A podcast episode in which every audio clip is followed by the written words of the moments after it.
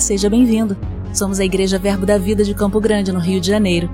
E você ouvirá agora uma mensagem da Palavra de Deus. Desde que ela transforme a sua vida.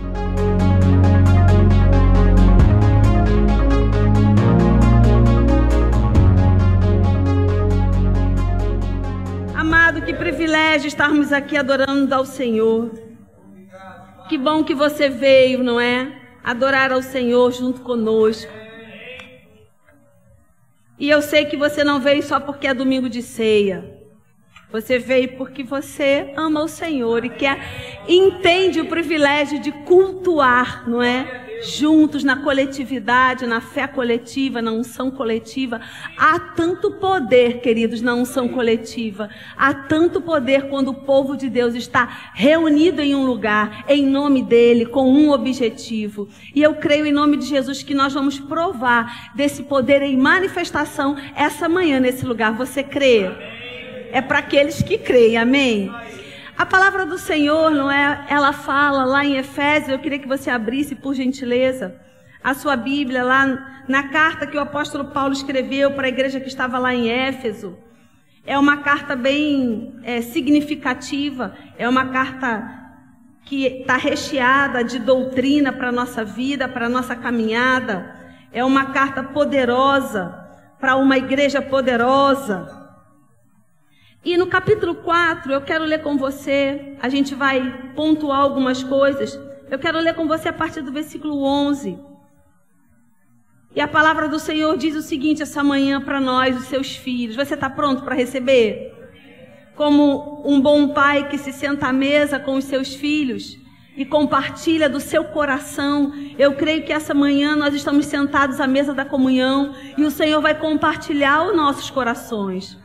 Nem sempre, queridos, aquilo que nós ouvimos da parte do Senhor é exatamente aquilo que nós é, gostaríamos de ouvir. Muitas vezes o Senhor compartilha aquilo que nós precisamos ouvir, aquilo que é importante para o nosso crescimento e para a nossa caminhada. E aqui em Efésios, no capítulo 4, no versículo 11, o Senhor vem falando sobre os dons que foram repartidos na igreja por Cristo. E ele diz: E ele mesmo concedeu uns para apóstolos, outros profetas, evangelistas, pastores e mestres. E esse não é o alvo da nossa ministração hoje. Aí, a partir do versículo 12, ele começa a dizer o objetivo, o propósito, por que isso aconteceu. E ele diz: com vista ao aperfeiçoamento dos santos, para o desempenho do seu serviço para a edificação do corpo de Cristo. E aí ele diz até que momento isso vai acontecer. E ele diz: até que todos cheguemos à unidade da fé e ao pleno conhecimento do Filho de Deus, à perfeita varonilidade, à medida da estatura da plenitude de Cristo. E aí ele diz: nós, né, Deus, a Trindade, liberou através de Jesus Cristo dons ministeriais ao corpo de Cristo para um objetivo, até que algo aconteça. E para evitar que, capítulo, versículo 14, para que não mais sejamos como meninos, agitados de um lado para o outro e levados ao redor por todo o vento de doutrina, pela armadilha dos homens, pela astúcia com que induzem ao erro. Então, queridos, os dons ministeriais, os dons ministeriais, esses dons maravilhosos que você recebe aqui dessa igreja, através da vida deles, através da vida dos pastores, dos mestres, através da vida dos profetas, dos evangelistas, estão chegando, estão chegando, que venham mais, amém? Aquilo que nós recebemos como corpo, como igreja local, através da vida desses homens e dessas mulheres, tem um objetivo. E ele explica, o escritor, inspirado pelo Espírito, ele explica o objetivo disso. Ele explica, porque nós estamos em um nível de crescimento espiritual. E é importante que a gente cresça, assim como uma criança nasce um bebê, entra na, na, na, fase de menino, de criança e chega à fase adulta, a nossa jornada espiritual, ela também é dividida em fases. Quando nós nascemos de novo, nós somos bebês espirituais, somos recém-nascidos, como o apóstolo Pedro fala. E esse recém-nascido, ele precisa de um cuidado especial, ele precisa de uma atenção especial, ele precisa de um alimento especial. Mas nós não vamos ficar sempre recém-nascidos, nós crescemos na nossa vida espiritual. E aí ele diz: vai chegar um tempo onde nós seremos meninos. E os meninos também têm características. A meninice espiritual também tem característica, mas também não é o lugar ideal para estarmos. Ele diz: é importante que a gente cresça. Até que fase? Até a perfeição. E aí, queridos, muitos, por conta desse nome perfeição, ficam estagnados e pensam assim: ah, mas eu nunca vou alcançar a perfeição, então é melhor eu nem tentar. Porém, essa perfeição não é a perfeição de estar sem erro, sem defeito. Não é essa perfeição. Essa perfeição é a, a maturidade da vida cristã. E você sabe que, assim como um pai natural, o coração de Deus também tem expectativa do nosso crescimento. Assim como um pai natural, eu não sei a você, mas os meus filhos, eu acho que eu já falei isso aqui, os meus filhos no aniversário de um ano, eles não andavam e eles não tinham dentes. E foi uma frustração tão grande para mim, porque eu queria que eles estivessem andando e eu queria que eles tivessem dentes, mas eles eram banguelas. Então, assim como os pais naturais, eles têm expectativa e eles vibram com cada etapa da vida dos seus filhos. Ah, nasceu o dente. Ah, aprendeu a andar. Está engatinhando. Falou a primeira palavra. Não é assim você que tem filhos? Não é assim? Há uma expectativa que os seus filhos, que os nossos filhos avancem. Queridos, da mesma forma, porque a Bíblia compara inúmeras vezes o nosso crescimento natural ao nosso crescimento espiritual. Então, Deus também tem expectativas do nosso crescimento espiritual razão pela qual ele capacitou homens e mulheres para que eles promovam o nosso crescimento espiritual. E aí, queridos, eu quero trazer algumas características essa manhã para que você se localize. E tá tudo bem se você for um bebê recém-nascido. Tá tudo bem. Existe a fase do bebê recém-nascido. Ninguém nasceu grande, não é fisicamente, naturalmente você não nasceu grande, você nasceu um bebê. Nós temos vários bebês aqui na igreja. Então tá tudo bem. Você nasceu de novo, você recebeu a Cristo há pouco tempo. Então você está na fase de ser um bebê espiritual. Digamos que você esteja na fase de ser um menino, está na fase da meninice. Tá tudo bem ser um menino. O que não pode é a gente já está na idade de estar em uma fase e ainda estar retido na fase que não deveria. Você entende? Então eu penso que o Senhor essa manhã ele quer localizar no nosso coração em que fase nós estamos Talvez, se a gente localizar que está atrasado, que a gente avance um pouco mais. Amém? Por quê? Porque a expectativa do coração de Deus é a maturidade. Amém, queridos? Então eu quero ler com você alguns textos essa manhã. E talvez você esteja pensando, mas o que, que isso tem a ver com ceia? Tudo. E a gente vai entender por quê. Aqueles que desejam o amadurecimento e que trabalham e avançam para esse amadurecimento, esses provam de coisas que os bebês não provam. Experimentam de Deus aquilo que os bebês e os meninos ainda não podem experimentar. Amém. Oh glória.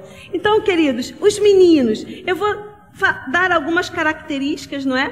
Para os meninos, para os bebês, e você vai localizar aí se, se você está na primeira infância. O apóstolo Pedro, ele diz em 1 Pedro, no capítulo 2, do versículo que eu citei, ele diz no versículo 2: Desejai ardentemente, como crianças recém-nascidas, o genuíno leite espiritual, para que por ele vos seja dado crescimento para a salvação.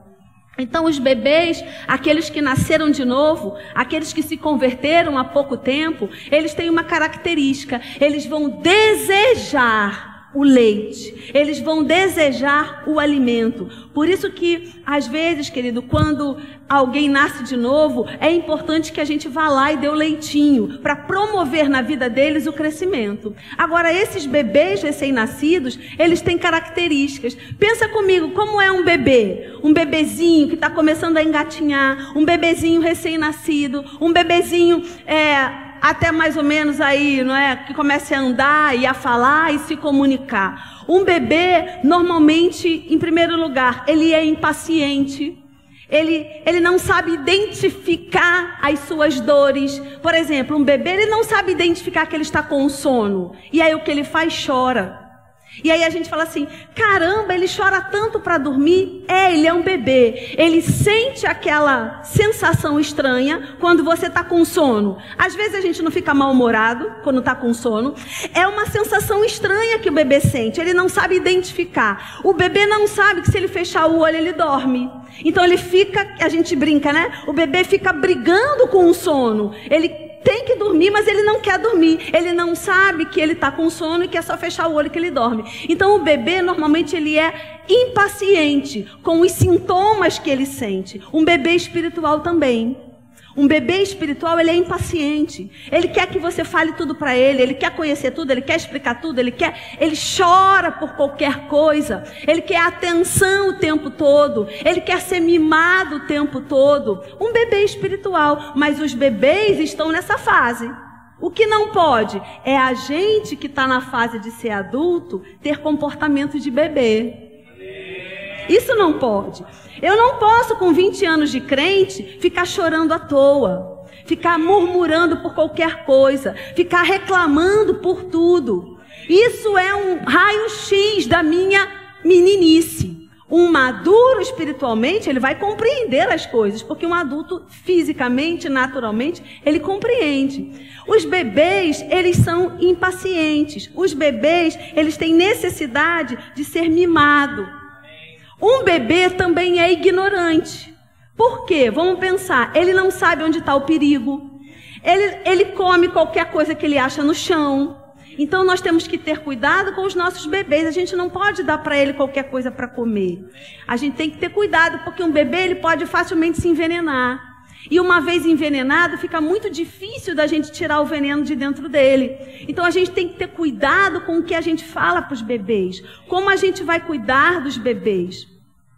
Aí é a hora da gente se analisar. Eu ainda sou um bebê espiritual. Eu posso ouvir qualquer coisa que está na internet? Não, eu não posso. Eu tenho que selecionar aquilo que eu estou ouvindo. Porque eu posso receber um alimento que está me matando e eu não vou identificar, porque eu sou um bebê na fé ainda. Amém, queridos? Então, se você é um bebê na fé, se você se converteu há pouco tempo, deixa eu te dizer: a pandemia, ela deu os 15 minutos de fama que todo mundo quis. Todo mundo queria ter 15 minutos de fama, a pandemia deu. Qualquer pessoa grava um vídeo, fala meia dúzia de besteira e posta na internet. E alcançou o mundo. Mas a gente tem que ter cuidado com aquilo que a gente está ouvindo. Se a gente é bebê espiritual, a gente tem que saber o que está ouvindo, porque um alimento desses pode nos envenenar. Amém, queridos? Vá se identificando aí, porque o Senhor quer que você cresça. Amém. A gente também tem os meninos da fé. Não é? Aqueles que já não são bebês, já nasceram de novo já tem um tempo, mas ainda não alcançaram a maturidade. E olha, deixa eu te dizer, tem um ministro que fala sobre isso e eu acho bem interessante. Ele diz o seguinte: às vezes os meninos na igreja, eles dão muito trabalho. Porque eles correm, eles ainda não sabem se comportar. E eu sempre brinco, né? Quando Miguelzinho, cadê o Edu? Quando Miguelzinho era menor, e as crianças, de uma forma geral aqui da igreja, que elas começam, elas amam aquela rampa. E elas descem, sobe, sobe, desce, se pendura no corrimão, vai e volta, desce a escada e desce a rampa e corre. E aí o Miguelzinho adorava descer ali naquela rampa. E claro, seus pais, cuidadosos, né? Miguel, não faz isso. Miguel, você está na igreja. Miguel, sempre cuidando e assessorando o Miguel. E eu sempre brincava e brinco com as crianças até hoje. Que coisa estranha, Edu. É melhor você levar esse menino no médico, porque ele está parecendo criança. Ele está com sintoma de criança. Então, criança tem sintoma. E tudo bem ser criança. Sabe de uma coisa? A igreja precisa das crianças. Igreja sem criança, sem menino é muito chato. Uma casa sem criança é muito chata.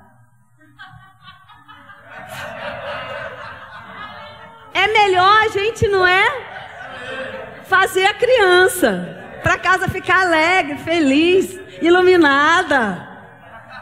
Uma igreja sem menino é muito chato. Fica uma igreja, né? Só de adulto. Igreja tem que ter menino. Mas menino tem que ser ensinado.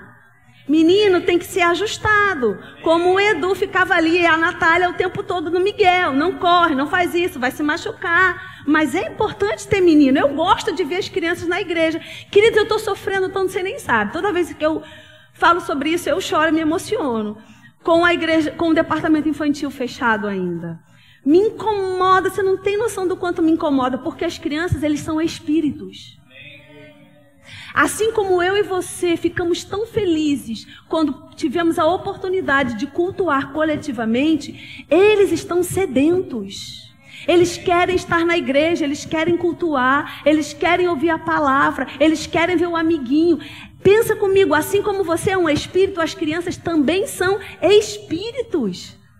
E aí você está me perguntando, por que, que não podia? Até então não podia por conta da pandemia. Porém, agora as pessoas já estão recebendo vacina, nós já estamos bem cuidadosos em relação a isso. Então, agora as crianças já podem voltar. Por que ainda não voltaram? Porque a gente precisa de você. Você que vai promover isso. Porque igreja é coletividade. Amado, deixa eu dizer algo para você. Se você quer uma definição de igreja, eu vou te dizer coletividade. Igreja não é individualidade. Igreja é coletividade. Então, sim, precisamos de você para promover rapidamente a abertura da, do departamento infantil. Amém? Então, voltando para cá, os meninos, eles são curiosos. Você já reparou que criança é curiosa? E porque criança é curiosa, ela se embrenha em qualquer lugar. Então, se você é um menino na fé, tenha cuidado com a sua curiosidade, porque ela pode levar você para um lugar de dano.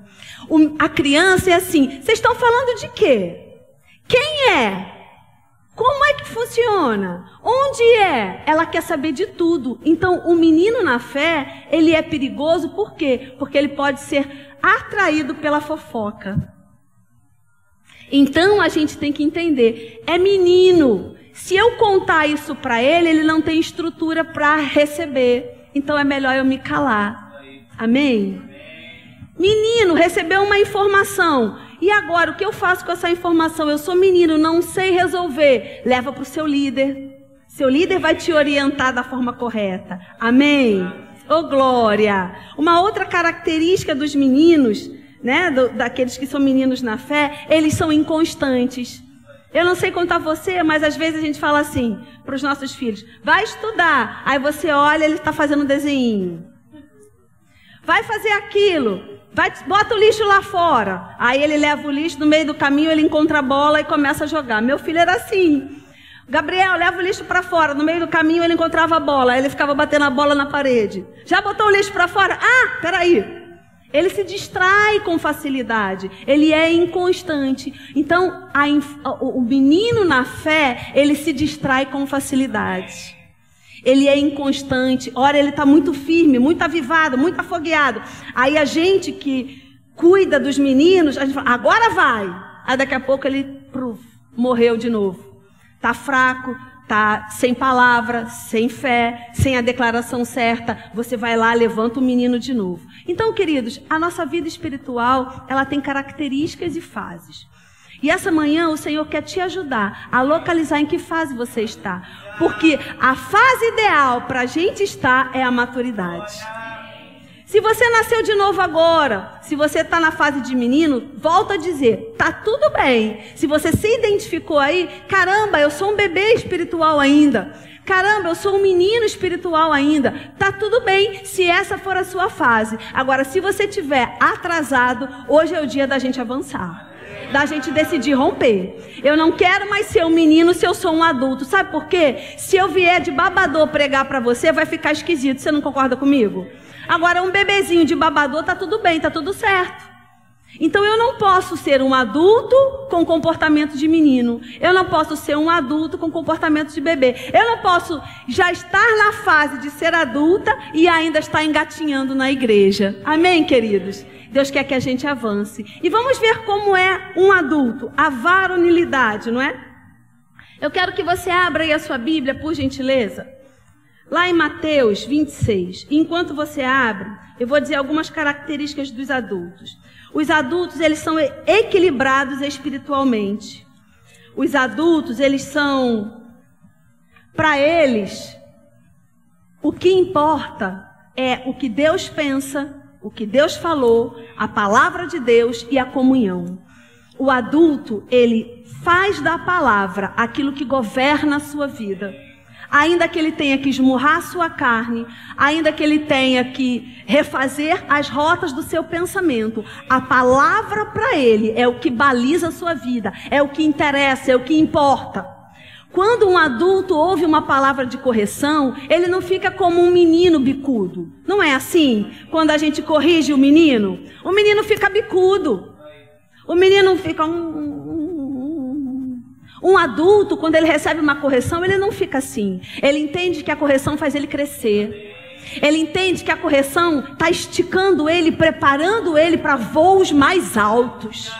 Então, um adulto, ele valoriza a palavra. Um adulto, ele valoriza a correção. Um adulto valoriza a comunhão.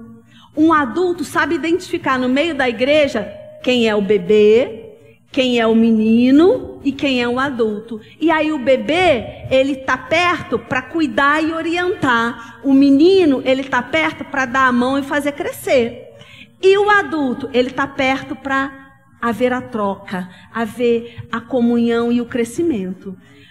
Então, gente, é bom demais a gente ser bebê. Que coisa boa é ser bebê. A gente olha para um bebê e fala assim: meu Deus, não se preocupa com nada, né? É bom demais a gente ser menino. Mas a expectativa de Deus é que a gente seja um adulto na fase adulta. Amém? Você abriu aí em Mateus? E aí, o que o Senhor quer compartilhar com a nossa vida, já que você já se localizou na fase que você está, se você é menino, se você é bebê, e se você é um menino que ainda tagarela muito, né? Porque os meninos, eles são tagarelas. Não, os meus filhos, o meu filho principalmente, quando ele era bebê, quando ele era menino, ele tagarelava demais. Às vezes eu me trancava no banheiro só para ficar quietinha. E eu falava para ele assim, Gabriel, vamos fazer uma brincadeira? Vamos ouvir a voz do silêncio? Ó, oh, a gente vai ficar quietinho agora para ouvir a voz do silêncio. Porque ele falava muito, criança fala muito, criança é tagarela. Então, às vezes, nós estamos na igreja e há a meninice tagarelando. Mas você que é adulto vai fazer o que com a tagarelice? Você vai se, vai se juntar aos meninos? Não, você vai explicar que, olha, não é bom a gente ficar tagarelando. Quem, quem fala demais, a Bíblia diz, faltou sabedoria. E a gente quer alcançar a sabedoria a cada dia. Amém, queridos? Então, a Bíblia diz, Tiago fala: aquele que precisa, aquele que tem falta, peça a Deus que ele dá sabedoria. Mas sabe que às vezes a gente está pedindo a Deus a sabedoria para resolver alguma coisa na nossa vida, mas está esquecendo que a Bíblia já diz que aquele que fala pouco é sábio? Amém, queridos? Oh, glória! É culto de libertação. Eu sei que culto, liberta... culto de libertação é assim mesmo. A palavra nos liberta. O conhecimento chega e a palavra nos liberta. Amém, queridos? Olha que coisa interessante. Você abriu aí Mateus capítulo 26. Todo o contexto aqui do capítulo 26, se você não dá tempo da gente ler, mas se a gente for ler todo o contexto, são os últimos momentos de Jesus junto com os seus discípulos o momento da, daquela grande ceia que Jesus faz. E nesse momento da ceia, Jesus diz que era a última ceia que ele ceiaria com eles. Depois desse momento, ele diz: Agora eu só vou ceiar com vocês numa outra fase, numa outra estação, numa outra dispensação. Eu ceiarei com vocês agora, só na glória, na mesa que está posta, nos esperando naquele dia. Amém, queridos? Você tem expectativa disso? Por isso que todo mês a gente ceia aqui para trazer a lembrança, para trazer a memória que há uma mesa nos esperando na glória. A mesa está pronta para ceiarmos com o nosso rei. Amém. E aqui todo o contexto é esse, é a despedida de Jesus. E quando chega no, ele vem falando, né?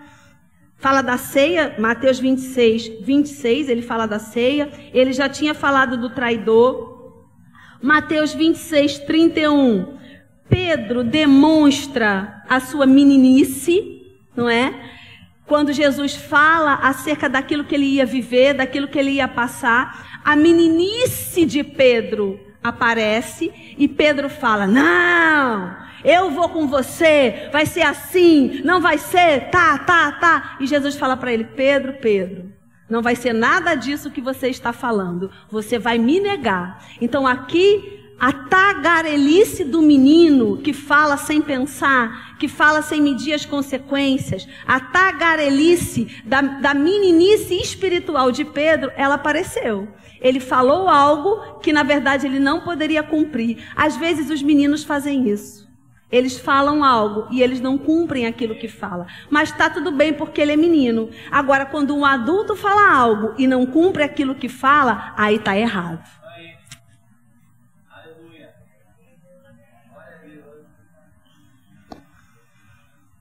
Quando chega no capítulo 26, no versículo 36, diz o seguinte: Posso ler? Você achou? Em seguida, foi Jesus com eles a um lugar chamado Getsemane e disse a seus discípulos: Eu quero que você atente a isso.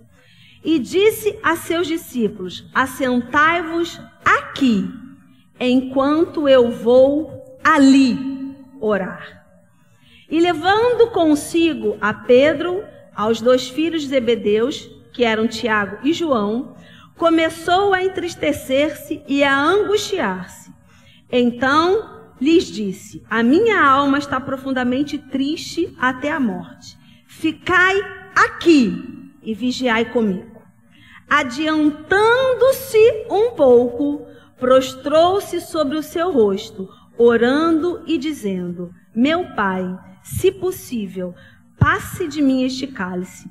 Todavia, não seja como eu quero, e sim como tu queres. Sabe, queridos, essa manhã o Senhor quer localizar a nossa vida. E Ele quer que a gente pare e pense aonde que nós estamos espiritualmente. Nós estamos aqui ou nós estamos ali? Você percebe que existem três categorias nessa passagem? Tem os discípulos que ficaram em um lugar, em um nível. Tem Pedro, Tiago e João, que acompanharam Jesus mais um pouco e ficaram em um outro nível. E tem Jesus que foi para um terceiro nível. Então, o menino, o bebê espiritual, os discípulos, eles ficaram em um nível raso. Eles ficaram aqui. Os três discípulos que tinham um outro nível espiritual, que já eram considerados não mais bebês espirituais, mas já eram meninos, eles acompanharam a Jesus mais um pouco. Eles foram em um lugar mais profundo do que aqueles discípulos que a Bíblia nem diz quem era. Eram bebês. A Bíblia nem cita o nome deles. Diz: os discípulos ficaram aqui. E Jesus foi ali. Ali com Jesus estavam só os três que tinham mais maturidade, que tinham mais comunhão, que tinham mais relacionamento com Jesus. E aí eles foram em um lugar mais profundo da comunhão. Mas só Jesus. Jesus deixa Pedro, Tiago e João, e a Bíblia diz que ele se afasta ainda mais um pouco para entrar em um outro nível de comunhão, em um nível mais profundo de comunhão, em um nível aonde ele pode dizer: não seja feito mais a minha vontade, mas a tua vontade.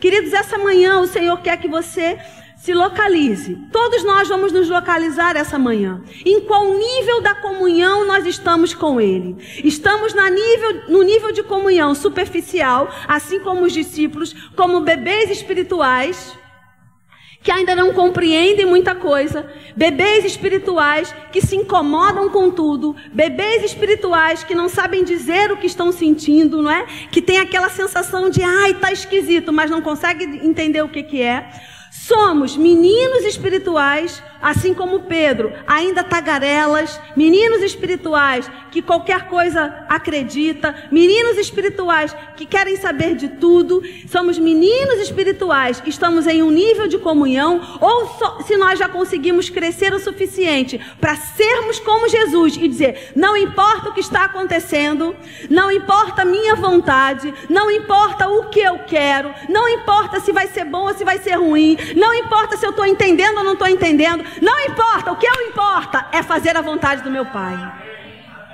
O que que importa para você?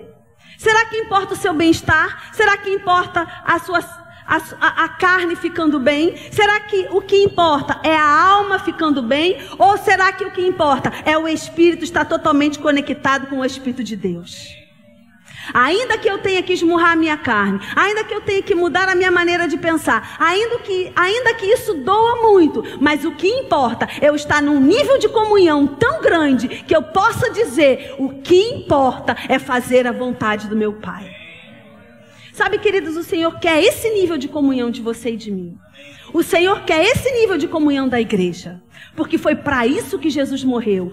A Bíblia diz que o véu que separava já não separa mais. Havia uma separação na comunhão. Havia uma separação aonde o povo não podia se achegar ao trono da graça. O povo não podia ter relacionamento perfeito com Deus por conta do pecado. Mas Jesus veio acabar com essa história. Jesus veio fazer essa ponte, estabelecer esse relacionamento. Mas Será que esse relacionamento que Jesus veio estabelecer ao preço de sangue, ao preço da sua carne moída, será que esse relacionamento que Jesus veio estabelecer, nós estamos usufruindo? Nós estamos fazendo jus a esse sofrimento? Usufruindo desse relacionamento? Estando ali com Cristo? Aonde nós estamos essa manhã? Estamos aqui ou estamos ali? Estamos aqui, talvez, num lugar superficial. Estamos aqui, talvez, num lugar confortável. Estamos aqui, talvez, num lugar onde eu tenho certeza do próximo passo. Estamos aqui, talvez, num lugar onde não requer de mim nenhum tipo de sacrifício. Estamos aqui em um lugar onde eu conheço, e porque eu conheço eu me sinto mais seguro. Estamos aqui em um lugar aonde a minha carne está confortável e a minha alma não precisa ser renovada. Estamos aqui nesse lugar ou estamos ali. Eu quero ler algo com você e Cadê o Daniel? Venha, Daniel. Por gentileza. Você pode abrir aí a sua Bíblia, lá no livro de Salmos, enquanto a Lud cantava essa música. Algo saltou no meu coração. E essa manhã é uma manhã de concerto. Essa manhã é uma manhã de voltar para o lugar do encontro. Sabe, queridos, lá no Jardim do Éden, a Bíblia diz que a comunhão era perfeita com Adão, até que foi rompida. E tudo que Deus queria era manter de volta aquela comunhão que foi rompida, porque sempre no coração de Deus, o ponto principal é se relacionar com os seus filhos. Deus não precisava de filhos, Ele é Deus. Deus não precisava criar nada porque Ele é Deus. E ainda que Ele não criasse nada, Ele continuaria sendo Deus. Ele continuaria sendo dono de todas as coisas. Ele continuaria sendo o grande eu sou. Ele é Deus e ponto final. Mas ele decidiu, porque ele é Deus, ele decidiu criar o universo. Lá em Gênesis, no capítulo 1, versículo 1, começa a história da humanidade. Porque Deus quis. Isso é importante mais a gente entender. Ele não precisava. Ele é Deus e ele continuaria sendo Deus. Mas ele usa o seu poder criativo e a sua divindade para criar a humanidade. só porque ele quis ter relacionamento. Ele quis ter a criação. Mas em todo tempo, essa criação foi criada para ter relacionamento com ele. A Bíblia diz, queridos, que a natureza geme, aguardando com muita expectativa a manifestação dos filhos, porque ela foi afetada pelo pecado. Mas a Bíblia também diz que toda a natureza, ela louva, ela aponta para Deus, ela mostra a grandeza de Deus. Assim como quando nós olhamos para uma obra de arte, aquela obra de arte ela reflete o seu criador, ela reflete aquilo que estava dentro do criador. Quando às vezes nós olhamos para as obras de arte não entendemos muito bem, e alguém precisa vir e explicar: olha, ela, o Criador fez isso porque ele pensou nisso, porque ele estava vivendo isso, porque ele estava passando por isso. Então a obra de arte, ela reflete o seu criador. A Bíblia diz, queridos, que a natureza, ela também reflete o seu criador. Quando nós olhamos para a natureza, nós entendemos o caráter de um Deus bondoso, que fez todas as coisas para o nosso deleite. Então, em todo tempo, a vontade de Deus é comunhão, é relacionamento.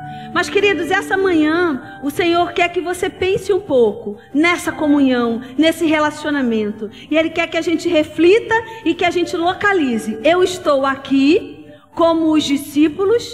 Eu estou aqui em um nível raso de relacionamento.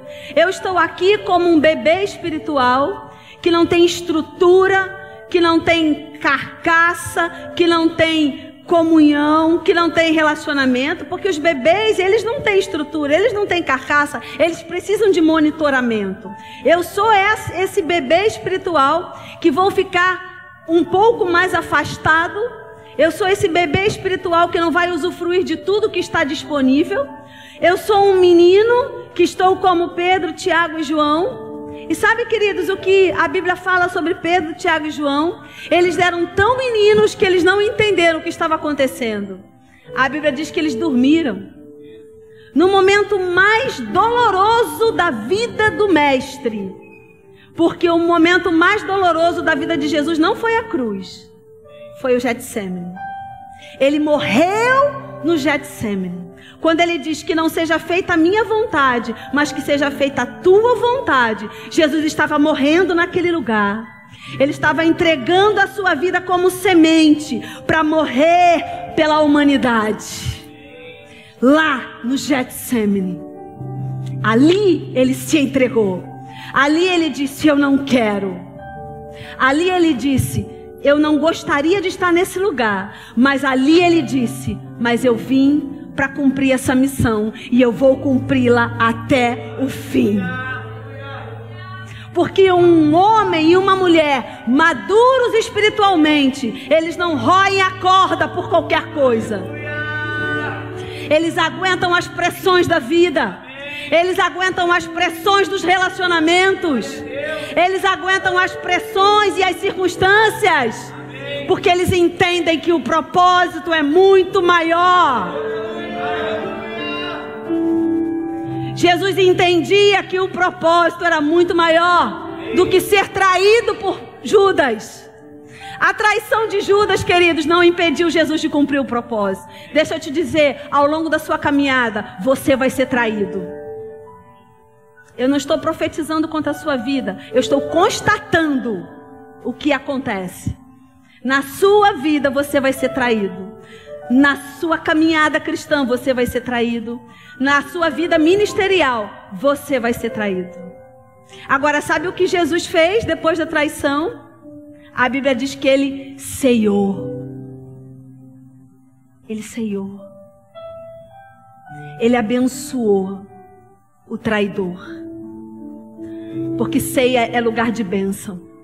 Ele abençoou o traidor. Que nível é esse? De alguém que é traído, sabe que foi traído, sabe quem traiu e abençoa o seu traidor. Eu vou te dizer, não é o nível de alguém que ficou aqui. Porque Pedro no momento seguinte, cortou a orelha do soldado. Porque Pedro não foi ali. Pedro ficou aqui porque era menino. Então, os meninos, quando são traídos, eles cortam as orelhas. Os meninos, quando são traídos, eles cospem. Mas um homem maduro e uma mulher madura entende que o propósito é maior. Um homem e uma mulher maduros espiritualmente, diante da pressão, da maior pressão que você pode passar na sua vida, assim como Jesus no Getsemane, ele diz: Pai, que não seja feita a minha vontade, mas a tua, porque o propósito é maior. Um homem e uma mulher espiritualmente maduros, eles entendem que o que nós vivemos aqui na terra é uma gota em relação àquilo que vamos viver na eternidade. Um homem e uma mulher maduros, quando estão aqui na terra, eles entendem que isso aqui é só uma passagem. E que há algo muito maior e que nós não podemos comprometer aquilo que há de vir. Mas esse homem e essa mulher, eles não criam essa estrutura ficando aqui no lugar raso de comunhão. Um homem e uma mulher, para crescer espiritualmente, eles precisam estar ali. Aonde Jesus falou: Vocês ainda não são maduros espiritualmente, então vocês ficam aqui. Mas eu sou maduro espiritualmente, e por isso que eu vou ali, num nível mais profundo de comunhão, num nível mais profundo de confiança num nível mais profundo de entrega, num nível mais profundo de compreensão do propósito, do chamado, da eternidade. Num nível mais profundo de relacionamento, aonde o que importa não é a minha vontade, não é o meu querer, mas é a vontade daquele que me enviou.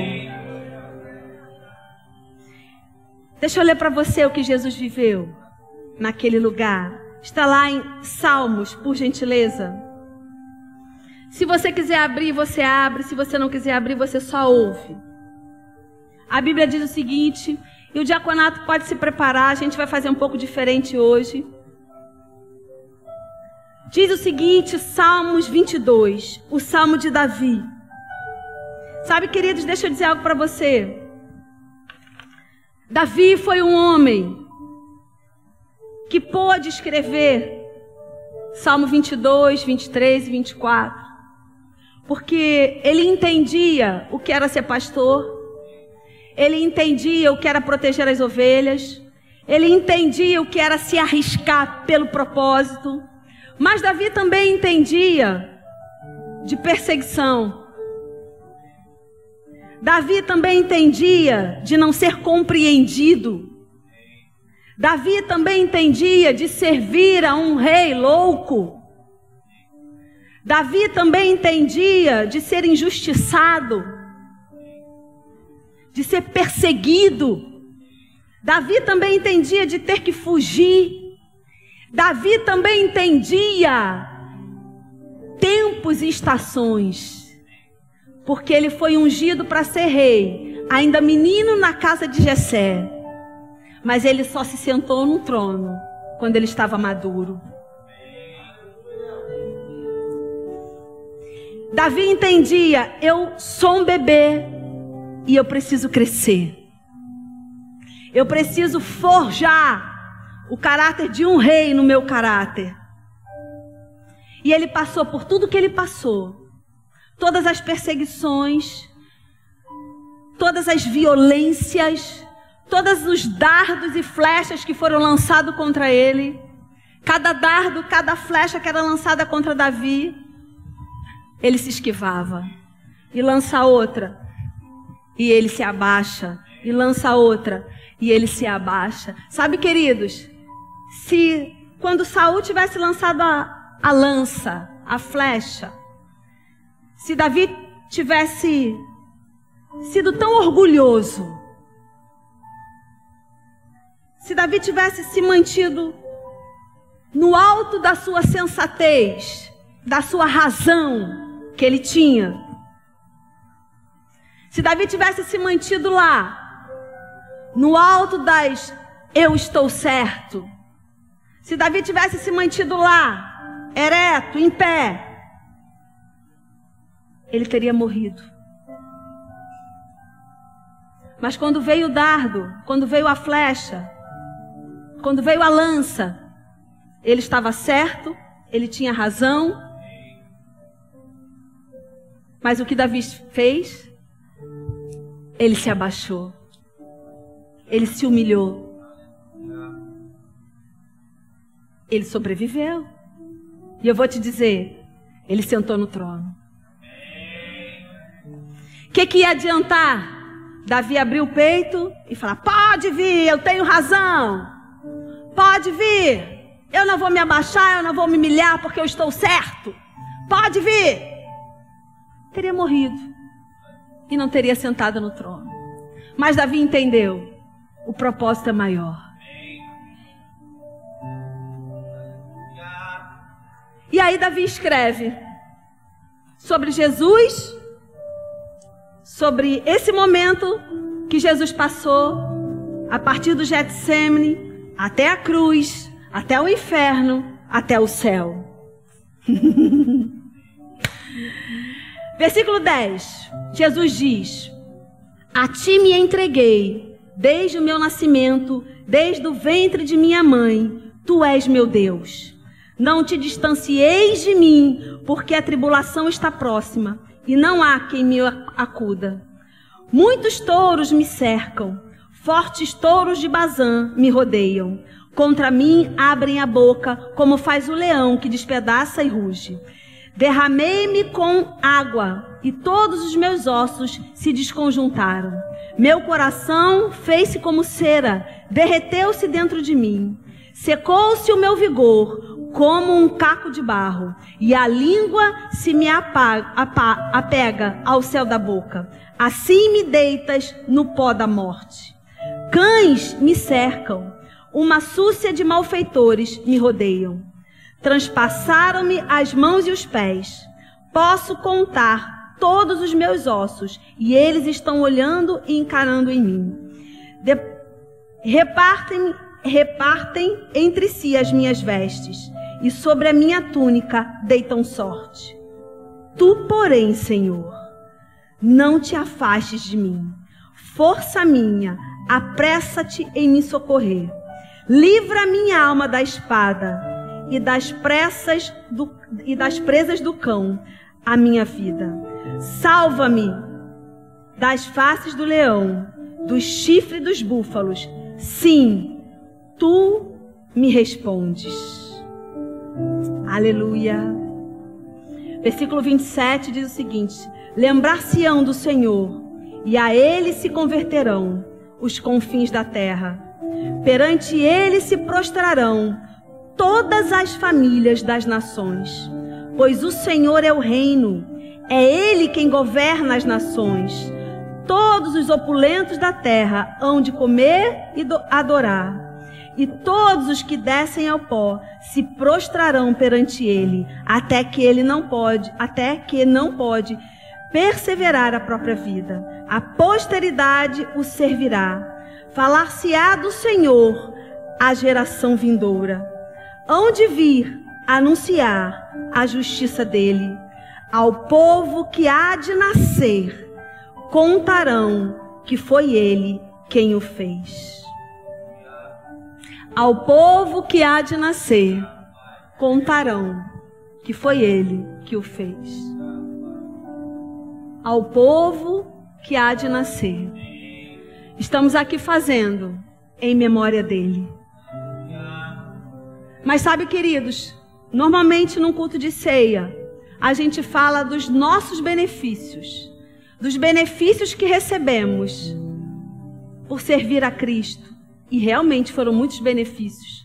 Falamos do benefício da carne moída, falamos do benefício da carne apedrejada, falamos do benefício do, sangue derramado, falamos de todos esses benefícios.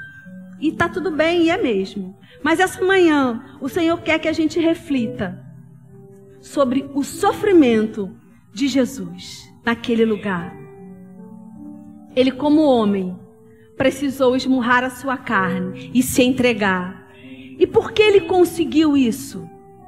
Porque ele não ficou aqui na comunhão, mas ele foi ali, num lugar tão profundo de comunhão com Deus, num lugar tão profundo de relacionamento num lugar tão profundo de conhecer o caráter de Deus, de conhecer a vontade de Deus, de conhecer a mente de Deus, de conhecer o propósito de Deus, de conhecer os planos de Deus, de conhecer a fidelidade de Deus, de conhecer a compaixão de Deus, de conhecer a misericórdia de Deus, nesse lugar tão profundo de relacionamento, que ele pôde dizer: É a tua vontade que eu quero.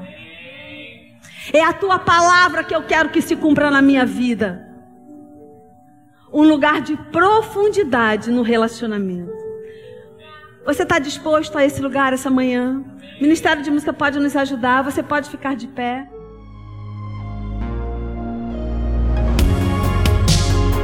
Ouça outras ministrações em nosso site verbodavida.com barra Campo Grande RJ. Nos acompanhe também em nossas redes sociais, Facebook, Instagram e YouTube.